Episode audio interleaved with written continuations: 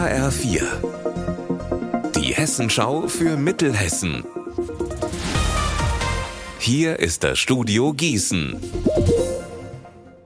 Meti Verrösler, schönen guten Tag. Die Gewerkschaft GEW hat heute in ganz Hessen zu Demonstrationen aufgerufen. Und auch in Gießen sind seit etwa einer halben Stunde LehrerInnen, KindergärtnerInnen und SozialarbeiterInnen auf der Straße. Katinka Mumme, wofür demonstrieren Sie denn genau?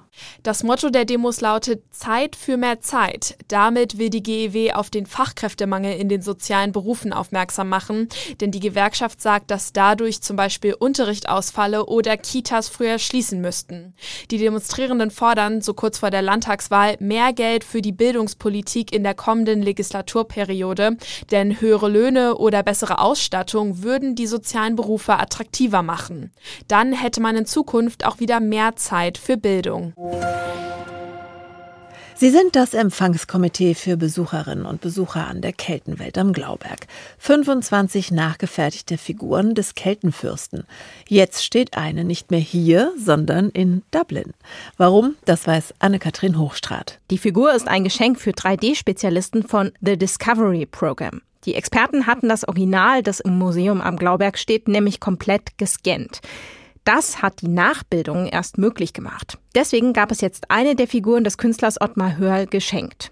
Die Originalfürstenfigur aus Sandstein ist was ganz Besonderes. Sie ist 2400 Jahre alt, sehr detailliert ausgestaltet und gut erhalten. Noch heute sind Schwert und Schild und der Kopfschmuck sehr gut zu erkennen.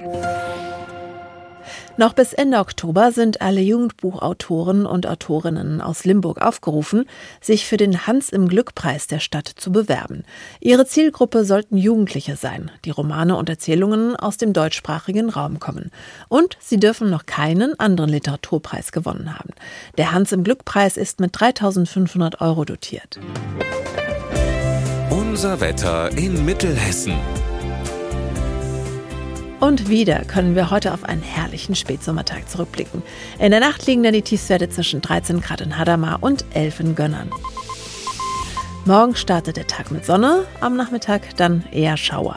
Ihr Wetter und alles, was bei Ihnen passiert, zuverlässig in der Hessenschau für Ihre Region und auf hessenschau.de.